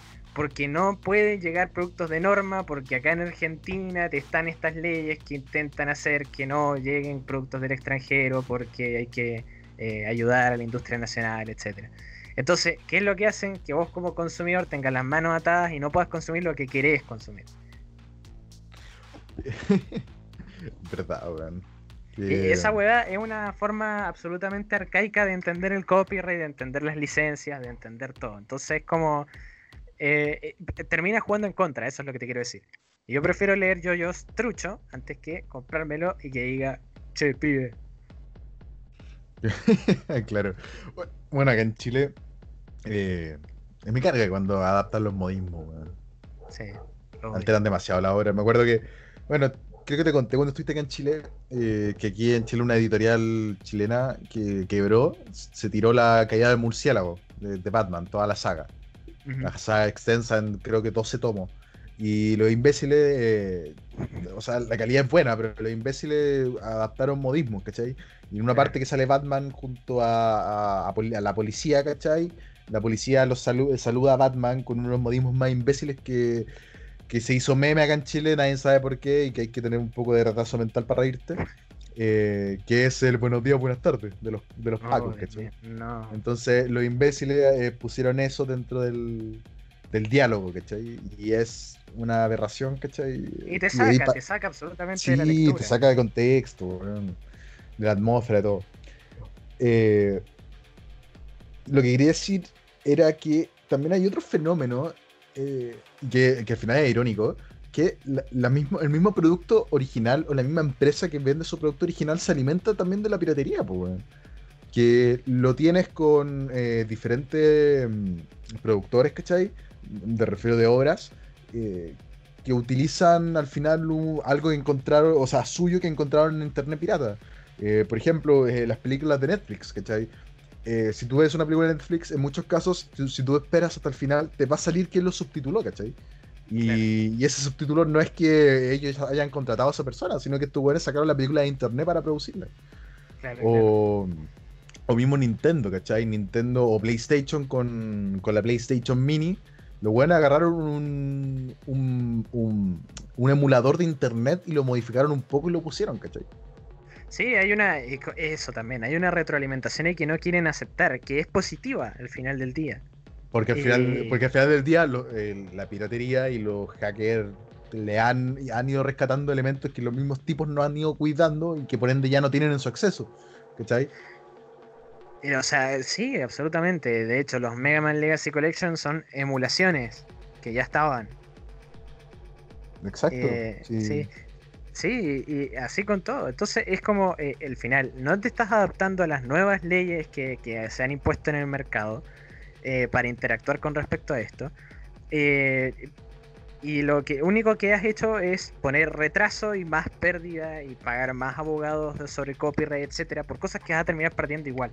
Porque eh, eh, llegó para quedarse, ¿me entendés? Sí, sie- siempre va a existir. En mayor o menor medida siempre va a existir. Y, y es lo que te digo, al final de cuentas, ellos deberían pensar que, que, que tanta es la pérdida si el weón que, que lo va a consumir pirata eh, lo va a consumir porque no lo iba a consumir de otra forma, ¿cachai? Y, y- pero dentro de eso también tenía los casos en que sí lo van a consumir y lo van a comprar después, ¿cachai? Pero, pero al final de cuentas yo no creo que sea pérdida. No, no, no, no lo considero pérdida yo en verdad. Yo considero que se pueden hacer muchas mejores cosas al respecto que las que se están haciendo. Eso. Y bueno, me queda. eh, ¿Cómo se llama? Eh, ay, se me fue la idea. Chico, ya, Eh, pues, esto no puede pasar en vivo. Si te imaginas yo estuviera aquí y empezar a hablar y, y a estar hablando y de repente que se me fue la idea, no, eso no se da. es una cosa recurrente, mo, ¿eh? como que se te muere el cerebro en la mañana. Sí, no, en en la mañana todo el día, weón. No, pero viejo, a mí me pasa. Es que yo lo he conversado, es que yo estoy pensando demasiadas cosas a la vez, entonces yo estoy hablando de algo y estoy pensando en otra cosa y me muero y hay un cortocircuito entre medio. Eso es lo bueno de no tener alma, ¿viste? Eh, como que no, no pasan esas cosas. El Animus. eh, bueno, eh, no, nada, o sea, lo que, lo que quería llegar en el fondo es que con respecto a la, a, a la cuestión ideológica, que es esto de la democratización de, de los espacios digitales, que si hay una cosa con la que siempre eh, con la que siempre he estado de acuerdo es con la movida cypherpunk. Esto es como el movimiento de Julian Assange y todos estos tipos, que también están los de Pirate Bay. Eh, esto de que Internet justamente es un espacio donde está el libre tránsito de información. Y tiene que ser. Y en el medio eh, se hacen ganancias, se promueven cosas, la gente quiere consumir, etcétera. Pero lo que va primero es eso, el libre tránsito de información. No pueden... eh, y esto es una discusión que he tenido mucho con, con ciertas personas. eh, tengo un amigo que, con el que siempre discuto. eh, con respecto a esto, porque él tiene como el argumento Ah, pesimista eh, de que... eh, eh. ¿Tienes ¿Mm? más amigos? ¿Hay O otra persona bueno, en tu vida, Francisco? A- a- ami- amigo, amigo es una palabra muy fuerte, tienes razón. No, no, decir conocido, conocido. Ah, no ya, me pegues. Bueno. Sí, sí. La cosa es Después que. con el zapato en la mano ya. Claro. Em, bueno, la cosa es que el chabón siempre me dice que nos comimos internet, que internet es un espacio más de opresión. El tipo es socialista, entonces tiene como mucho esta mirada. Y, y, yo siempre le digo lo mismo. Es verdad que en, en internet en- es como en cualquier otro espacio, hay relaciones de, de intereses, hay, hay capital puesto sobre la mesa, hay dinero, hay gente poderosa, etcétera. Pero internet también como cualquier otro espacio, ofrece una libertad de tránsito de información que no tiene precedentes y que eh, ha sido colonizada en gran parte por gente que tiene ideas justamente de que queremos un espacio más libre de circulación de la información, ¿me entiendes? Y por más de que te apaguen el servidor en un país, que este era el argumento de él, al final si alguien apaga un país, o sea, apaga el servidor en un país, ese país deja de tener conexión con el mundo. Yo le digo, no, ese país tiene o esa gente tiene como respaldo tantos otros servidores y tantas otras personas que están interesadas en que se conecte la información, que la información va a seguir circulando igual. Eso. Claro. Y, y solamente hay que ver, por ejemplo, las protestas en Egipto, de la primavera árabe, y todas estas cosas como para darse cuenta de que eh, actualmente vos haces una acción eh, ilegal y el, o una acción eh, anticonstitucional o que sea op- opresora, etcétera, y el peso es mucho más inmediato, mucho más rápido y mucho más fuerte, porque la comunidad internacional se hincha las pelotas y empieza a ejercer presión.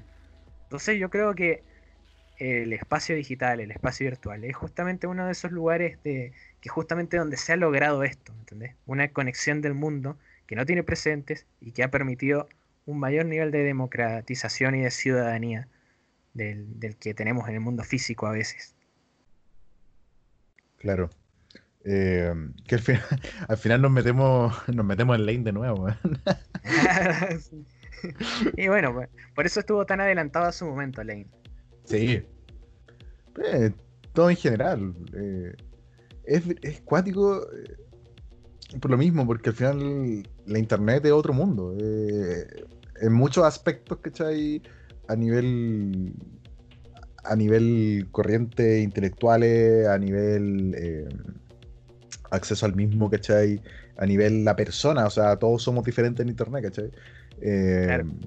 Tu propia persona. Exacto, no, y, y fuera huevo, cada uno es un avatar dentro de internet, ¿cachai? Y, y y por algo uno publica las cosas que publica y que no, a lo mejor no dice en la vida real de forma tan, tan clara. Eh, y que es lo mismo, ¿cómo frenas eso, cachai? Eh, ¿Hasta qué punto ya podía empezar a, a, a coartar tanto o, o a limitar tanto algo que ya, que, no le- que es de todo y no pertenece a nadie, ¿cachai? Que está ahí. Sí, sí, sí. Eh, eh, es una porque-. Porque sí, eh, la empresa Nintendo puede reclamar porque sus videojuegos están ahí, ¿cachai?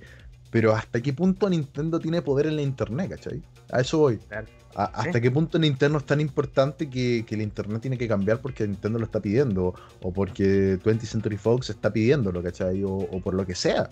Eh, ¿Hasta qué punto eh, se les puede dar el favor y, y empezar a...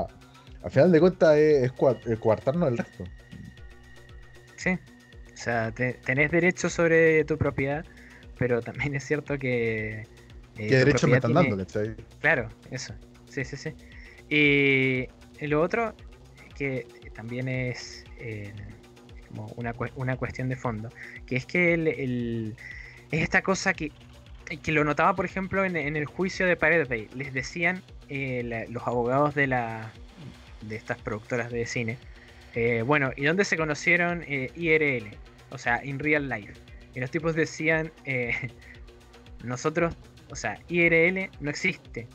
Nosotros decimos AFK, o sea, away from keyboard, fuera del teclado. Porque Internet es un espacio real, no es una cuestión, una fantasía. O sea, hay gente que de- decide el destino de su vida ahí, se relaciona ahí, etcétera. O sea, Y ll- llegamos al punto que li- literalmente eh, mucha gente vive de internet.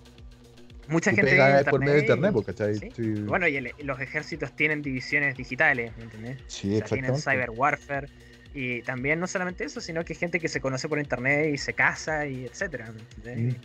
Mm. Y eso era una cosa que hablaba la otra vez, estaba en una clase y la, la profesora hablaba del cara a cara y, y de esto- estas cuestiones de, de la relación de, en persona, que es lo más importante, etcétera. Yo le digo, somos ya más de 7 mil millones de personas, creo, en el mundo. Y de ese porcentaje, una parte no menor ya se relaciona más en espacios virtuales. Y si algo ha demostrado, por ejemplo, estas cosas de la cuarentena, etcétera, es que hemos virado hacia los espacios digitales. Y hay veces que ni siquiera queremos conocer a la persona físicamente porque no lo necesitamos. O sea, los amigos con los que yo juego online son los amigos con los que juego online y ya. Claro. Y puedo llegar a formar un lazo con ellos igual, independiente. Pero, pero están ahí. Y, y eso no, no le quita mérito no, o no lo hace una relación enferma, que ese es mi punto. Eh, es muy anticuada la visión del mundo donde, ah, es que si no es físico, entonces no es real. Y Claro. yo siento que no nos estamos entendiendo para dónde va la moto. Y de hecho la respuesta de mi profesora fue, eso es una cosa, eh, un porcentaje menor, o sea, no podemos hacer generalizaciones a partir de algo tan específico. Yo le digo, no, la generalización es creer que el, el- el estado de las cosas va a ser siempre este y que esto es, que el cara a cara es lo que reina en las interacciones humanas claro. y no tener en cuenta lo otro. Yo creo que eso al final del día.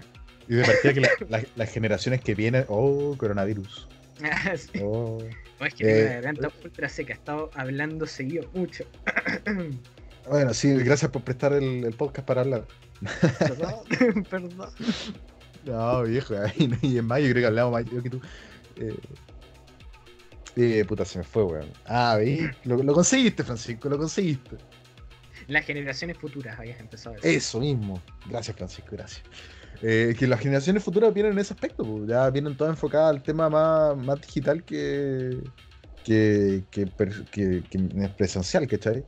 Entonces, claro, a lo mejor es un porcentaje menor actualmente, pero que, que a la larga el porcentaje menor va a ir creciendo y creciendo y los que estamos más, eh, todavía tenemos los resquicios de- del, del mundo real, tangible, ¿cachai? Eh, vamos siendo menos por cosas naturales de la vida, ¿cachai? Entonces va a llegar el momento más tarde, o sea, más temprano que tarde, que, que ya todo va a ser una interacción virtual. Y, y- y de a poco la, la misma tecnología va apuntando a eso. O sea, ya empezáis a tener la realidad virtual, ¿cachai? Eh, eh, las diferentes plataformas en línea, la- las mismas, eh, eh, ¿cómo se esto? Las mismas aplicaciones, ya sea Skype, Zoom, etcétera, que cada vez te acercan más a la gente. Sí, ¿no? Y de hecho, eh, viejo, hay uno de los experimentos humanos más grandes que se ha hecho, yo creo que es el de la sala de chat virtual de VR. Claro. Eh, son impresionantes.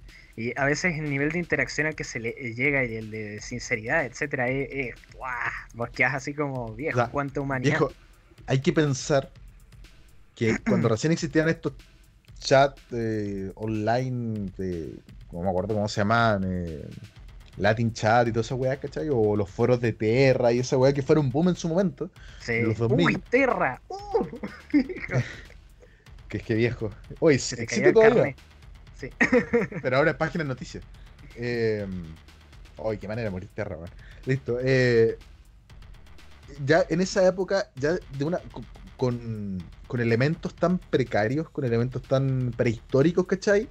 Se lograba eso de que la gente viviera una realidad por internet, ¿cachai? Eh, o sea, si, si lo lograste con los foros, donde en los foros tú veías, cada weón actúa diferente a como actúa en la vida real. eh, tú, tú metías un foro en lo que sea y veías al típico weón engreído que uno está claro que el weón no así en su vida real. Sí. Eh, si ya con eso lograbas un nivel de interacción, un nivel de inmersión, imagínate hoy en día que las tecnologías van avanzando más hacia ese punto, ¿cachai? O sea, si, si conseguiste que con Terra o Latin Chat hubiera gente que se enamorara y se, se viajaran y se encontraran y se casaran de donde sea la parte del mundo que estaban, eh, si ya lo hacíais con eso y eso era una weá que era unas líneas de chat, ¿cachai? Y era tu, tu nick y abajo tu comentario y después venía el nick del otro weón y abajo tu comentario. Imagínate ahora.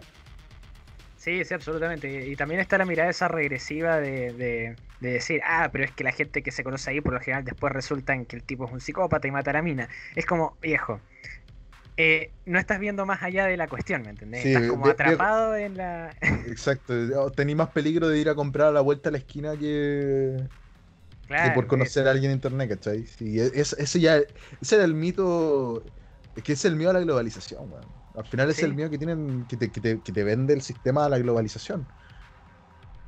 Sí, y, y como se llama, Eh, es, es una constante. Yo incluso lo, lo hablo con, con, con mucha gente que yo considero que es muy capaz, etcétera, que está muy bien informada, pero es como la mirada constantemente pesimista, o, o más bien como que eh, necesitamos cierto paternalismo para poder seguir caminando por este sendero. Es como que no podemos estar fuera por un segundo lejos del, de los brazos protectores de algo, sea una institución, sea una reglamentación, etcétera. Y es como, yo creo que Internet, mira lo que voy a decir, Internet ha sido desde su creación como el nuevo Wild West del mundo. Es un lugar que ha- hay que terraformar, que se ha ido terraformando y que la gente se ha ido haciendo como su propia cosa. Y, y- y son relativamente nuevas cosas como YouTube, Instagram, etcétera. Sin embargo, han tenido mucho calado. Es como que han agrupado mucha gente. Y uno Pero en dice, el fondo se "Esas fueron creando más diferentes imperios, diferentes... Claro, eso. Y esas son como las corporaciones actuales que uno dice mantienen a la gente oprimida, viviendo una fantasía, etcétera. Pero, y acá viene mi punto. eh, esta es una cosa que yo he discutido siempre con profesores. Por ejemplo, ponen el. le- le- tienen un proyector para usar el internet y proyectar cosas en la, en la pizarra, ¿no? Bueno, Ujú. Y profesores que no prenden la PC directamente dicen, no, yo con la PC nunca jamás, porque eh, inmediatamente vos te metes a Google y ya te rastrean toda la información, porque la tecnología es así, bla, bla. Y yo le digo, no, hay una posición cómoda que es la de decir eso, y después está la posición incómoda, donde es decir, si no quiere que le rastreen la información por una cuestión algorítmica que usted firma en el contrato cuando accede a Google, puede usar Ubuntu, Linux, Tor y tantas Claro. otras cosas más para mantenerse fuera. Pero ¿qué es lo que pasa? Eso es una decisión de usuario, de ciudadano consciente, que implica un esfuerzo, que implica aprender cómo funciona la cuestión, etcétera. Entonces es mucho más fácil quejarse desde, desde afuera. Y el discurso fácil es decir, Internet es un espacio de opresión, en vez de hacer algo significativo. Y, y me- y si no te gusta eso, manejarte por otros lados. Yo, por ejemplo, no uso redes sociales, salvo por Instagram. Eh, gran parte por este podcast, por ejemplo. Pero de por sí no, no tengo la necesidad porque me relaciono por otros lados. En Internet. Entonces, En, eh, en es esa eso, página oscura, en la Deep Web. en la deep web. Pero es eso, ¿me? Ah, Es sí, te comprendo. Está, está la decisión de cómoda, como y para toda la vida. O sea, es como lo de. Es como lo de las elecciones, ¿me entendés? La gente se queja porque ah, siempre salen presidentes de mierda, qué sé yo, bla, bla, bla. Pero tampoco hace mucho más, ¿me entendés? Mm. Sí. eh, es verdad. No, no sé qué decirte, es verdad. igual, igual hay que ser consciente que dentro de todo que, eh, que al final del día, bueno, lo que decís tú, a, a menos que, tú- que, que tomes voluntariamente diferentes mecanismos de resguardo, eh, hay que ser consciente que, bueno, saben todo lo que uno hace, ¿cachai? O sea, eh, Google tiene su... Si tú utilizas determinadas palabras, Google eh, se mantiene alerta, ¿cachai? O informa de que buscaste tal cosa. Hay que ser consciente que uno está en, en- en ese aspecto o está dentro de ese juego, ¿cachai? Lo que al final no implica si... En el fondo tú podrías buscar un algo que es socialmente repudiable y no te va a pasar nada eh, en principio, ¿cachai? A menos que diga un paso más allá. Eh, Sí. En el fondo sí, uno está, uno está bajo la mira eh, intermitente del ojo de Saruman, pero... pero al final del día no pasa mayores, ¿cachai? O sea, Windows es consciente de la gente y tiene un rastreo total de la gente que tiene un software pirata de, Windows, ¿cachai? Eh, y yo conozco un caso eh, de una historia que, escuché una vez, eh, de, escuchando el podcast de Ovejas Mecánicas, eh, donde Roberto Martínez, de los animadores del, podcast, creo que se llama Martínez, explicaba que en su oficina una vez llamó Microsoft Chile a recursos humanos, será, no sé, pero llamó diciendo que, eh, hola, eh, nosotros estamos en conocimiento, o sea, eh, hola, ¿qué tal? Le, llamamos porque estamos en conocimiento de que en su empresa tienen, no sé, 20 computadores que tienen una licencia no original de Windows. Por favor, regularice la situación lo antes posible para no tomar medidas legales. ¿Cachai? Como son conscientes de, de que la gente piratea, ¿cachai? Eh, por algo Nintendo también tiene la cuenta de la gente que descarga sus ROMs y weá, ¿cachai?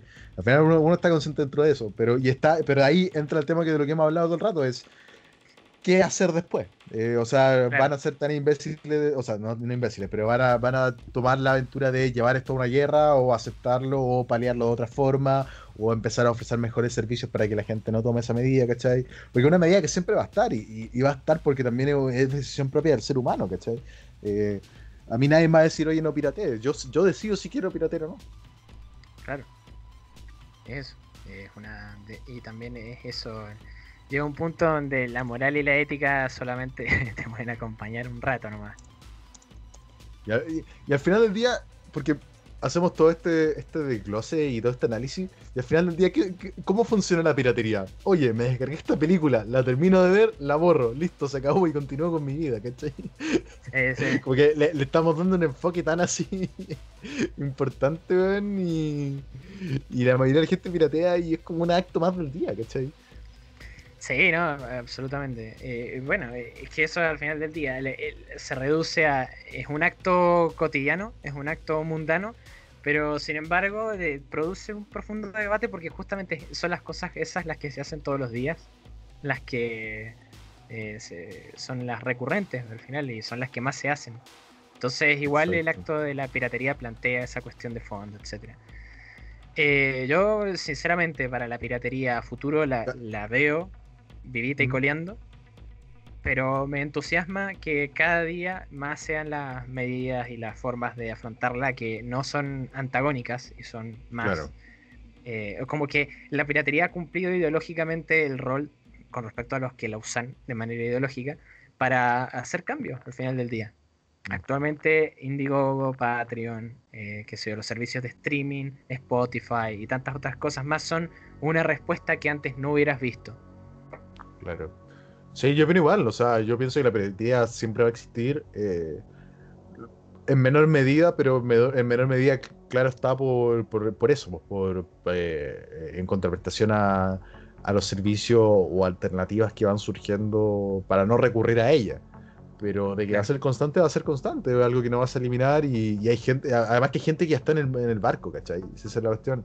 Eh, lo que decíamos, nosotros, claro, fuimos, eh, fuimos en mayor o menor medida consumidores, pero, pero llega un momento en que te bajáis del barco porque ya tenéis poder adquisitivo. Hay gente que se quedó en el barco para siempre, por otro motivo a lo mejor puede ser, ¿cachai? Eh, y que esa gente no se va a ir de ahí, y que va a luchar y que ya es su estilo de vida y, ya pasa a ser parte de ello. Entonces siempre va a existir la piratería en menor medida y, y, a futuro yo pienso que va a volverse cada vez más nicho y más determinada en aspectos de... O sea, y, se va a enfocar en aspectos más determinados, ¿cachai? Eh, eh, a, nichos específicos eh, y, a, determinadas cosas que piratear, ¿me entendí? a raíz de esto, de la masificación propia que se va dando por las propias empresas, y que ojalá sea así, que, van a seguir habiendo juicios por piratería, van a seguir cerrando páginas, y es triste porque al final se pierde material y se pierde historia del Internet, que es lo que hemos hablado nosotros muchas veces en lo personal que, sucede eso, que al final se está haciendo una, una o sea, hay cientos de material, cientos de obras, cientos de estupideces, cientos de lo que sea, pero que se va perdiendo día a día y que ya después no se va a recuperar. Sí, sí, absolutamente de acuerdo. Así que, piraten, no mentira. Eh, pero, eh, pero, bueno, creo que ha sido una, una grata conversación. Ha sido una muy grata conversación y yo creo que podemos pasar a la parte de recomendaciones.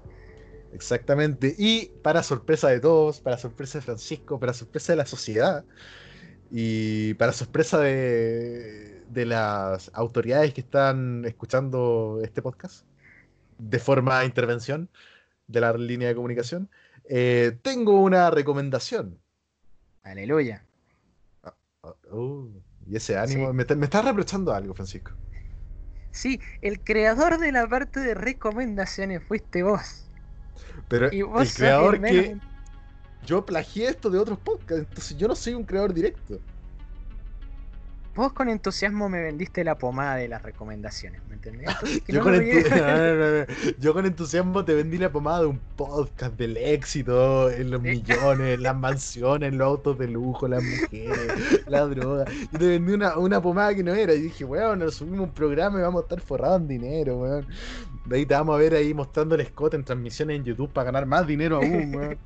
Te vendí toda esa pomada, weón. Claro, eh, weón. La nueva Wendy, toda la Es verdad, me vendiste, me hiciste promesas, Aníbal, y no, no las estoy viendo.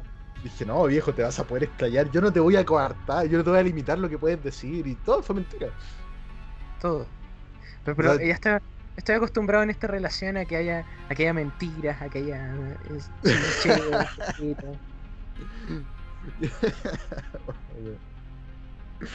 oh, ya. Dale, hacer, la, la, recomendación. Sí, ay, ¿queréis la recomendación? No quiero la recomendación. no, mira, eh, vengo a recomendar un juego. Vengo a recomendar un juego que se llama Rime. Eh, Rime, se escribe R-I-M-E. Eh, un juego de aventura rompecabezas desarrollado por. sí, por Tequila Works.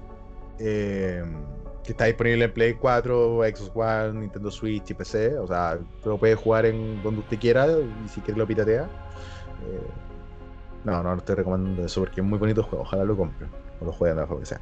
Eh, bueno, este juego eh, del 2017, un juego rompecabezas que recuerda mucho a Last Guardian, a Ico, a Shadow of the Colossus. No, no tanto Shadow of the Colossus, más Last Guardian e Ico y eh, un poco de... Em, ¿Cómo se llama este juego? Em, Journey. No, de, eh, de Harness. ¿Cuál? Eh, de rompecabezas. no, guardo ahora cómo se llama. Pero bueno, por el tema de los rompecabezas, juega mucho con ah. eso, un juego muy bonito estéticamente, simple a nivel gráfico, pero visualmente muy bonito, emotivo, me gustó mucho, un juego que yo había empezado a jugar hace cuatro años. Porque lo habían regalado en la Plus de PlayStation y yo tenía en esa época una prueba gratuita de 7 días. Oh, De 7 días. Em, o, o 14 días, no sé. Y lo jugué un poco, pero nunca lo terminé. Y ahora último adquirí otra eh, suscripción de PlayStation y lo descargué porque ya lo tenía canjeado. Y lo empecé de nuevo y me encantó. Muy bonito el juego, muy buena la música, muy bonito visualmente, muy bonita la trama. Eh, para no dar spoilers, habla netamente de las fases de la muerte. De las fases de cuando una persona muere, las diferentes fases que hay, la, la aceptación, la resignación, ¿cachai? Eh, eh, todo eso. Eh, juega mucho con eso, eh, con lo visual y no es complicado el juego. Tiene, dura alrededor de 8 horas, 10 horas y muy bonito. Así que esa es mi recomendación de esta semana. Uy, qué bien. Eh, me gusta la idea. ¿Y Eh, ¿Usted, Francisco, tiene alguna recomendación o, o soy yo aquí el que saca la cara por el podcast? No, no, yo, yo siempre, yo siempre, constante. Es mediocre pero constante. Eh, yo voy a recomendar una película del año 2009 que se llama Black Dynamite. Y Black Dynamite es un personaje, eh, o sea, es una película hecha a la medida de las películas de Black Exploitation de los 70s. O sea, onda Shaft, onda Sweet Ya. Song, onda todo eso. Bueno, y Black Dynamite es básicamente el policía más badass, el policía más, eh, más cabrón que sabe karate a la onda de Bruce Lee, con un afro recool, con un bigote eh, masculino, todo eso y más, que eh, tiene que básicamente resolver eh, un caso después de que matan a su hermano. Eh, y justo aparece la heroína en el medio, gangsters, etcétera Y es una comedia. absolutamente, pero absolutamente estúpida, absoluta. Es perfecta porque más encima hay errores de edición hechos a propósito, obviamente, pero muy bien integrados. Entonces te reís solamente de ver el, el error de edición. que no, Buena. que, que, ¿cómo se llama? Que no te lo tiran en la cara, simplemente está ahí y te das cuenta y decís que hijo de puta. Bueno, y todas pero- las actuaciones. ¿Mm? ¿Pero es una película? Eh, sí, es una película acá- y hay una serie de animación que Ah, Adult perfecto. Swim. Eh, la, la película, la película está, es muy divertida. La recomiendo justamente la película porque es una cosa corta que te tirás en, en una tarde, la ves y te, te cagás de risa. Está muy bien hecha. Las actuaciones todas retiesas, la acción ultra quesosa. Ese, esa como moda de que lo, de que estaba de moda el karate en los guetos, eh, con Bruce Lee, con todos los eh, artistas marciales. Bueno, todo eso está ahí concentrado. Y la, y la historia clásica del veterano de Vietnam, está todo, todo, todo, todo ahí mismo. Eh, así que la, recomiendo absolutamente. Sí, sí, sí, es una cosa entretenida, bien hecha, de esas que te da gusto de ver. ¿Cómo has visto alguna vez Afro Samurai? Ah, uh, Afro Samurai, sí. Sí, sí, la he visto. Afro, Afro Samurai me, me gusta porque es como una versión, aunque tiene esa cosa media de shitpost, tiene la, la esencia de, de, por ejemplo, esto que tiene Boondock, de Boondocks. ¿Has visto esa serie de Swim? Que está como hecha como si fuera anime, pero son Sí, básicamente, bueno, esa misma. Tiene como ese estilo, nada más que esto es como ultra violento, está muy bien animado, etcétera. Me gustan esas cosas. Tiene, Genial. Black Bueno, Dynamite eh, tiene un poco de eso, sí. Buenísimo. Ahí tenemos la recomendación de, de Francisco, que menos mal que esta vez él trajo una recomendación, pues ya, ya era hora. Eh, bueno, viejo, yo creo que ya podemos ir dando por terminado esto. Sí. Eh, ha sido un gusto conversar hoy día contigo. Ojalá que todo lo que he hablado en este programa no sea usado en nuestra contra en algún juicio posterior. Eh, ya me veo ahí en, en una corte internacional esposado. Y, y yo me veo huyendo por una selva. Sí, así. o sea, sí, lo- en un caso sí hipotético, a mí me tomarían preso y tú oyendo, eh, como yo siempre te he dicho, con tus jeans azules, tu camisa sin manga blanca, eh, o sea, tu camiseta sin manga blanca, el aro, fumando un cigarro y con muchas heridas y disparo y todo eso. Eh, Sí. Así es como te imagino corriendo por la calle. Y, y bueno, y el allanamiento a tu casa, como ya, ya te lo he explicado otras veces. Sí, Ya- y tengo todo eso en mi mente imaginado. Al final me traiciona un amante y muero de una manera re patética. así. Exactamente, ¿no? Y entran los pacos a tu habitación, ¿cachai? Y tú estás ahí semidesnudo con una mina, eh, una botella, un- una, una botella de cerveza al lado, una lata, digo, con cigarro apagado, ¿no? Es muy tú, muy tú. O sea, te veo así, te, te veo, te veo como en Los Simpsons, cuando van a buscar a Skinner, eh, en, el- Ah, en el sí. infame capítulo del Skinner falso, eh, cuando van a buscar a Skinner te veo así. O, o te veo como perro loco. Perro loco cuando hablan del fuego, hacen ese- como esa feria del de los bomberos en Los Simpsons. Ah, verdad, perro. loco. Cuando perro loco, cuando se queda. Así mismo te imagino viviendo. Me, me- me gusta, me gusta la imagen. Pero espero no, espero estar a la altura de las circunstancias. Eso nada más. Eh, lo estarás, lo estarás. Bueno, viejo, Bueno. eh, un abrazo y un gusto haber hablado contigo. Y un saludo y un abrazo para todo aquel que escuche esta basura. Perfecto. Un saludo para todos y nos vemos en la próxima. Adiós.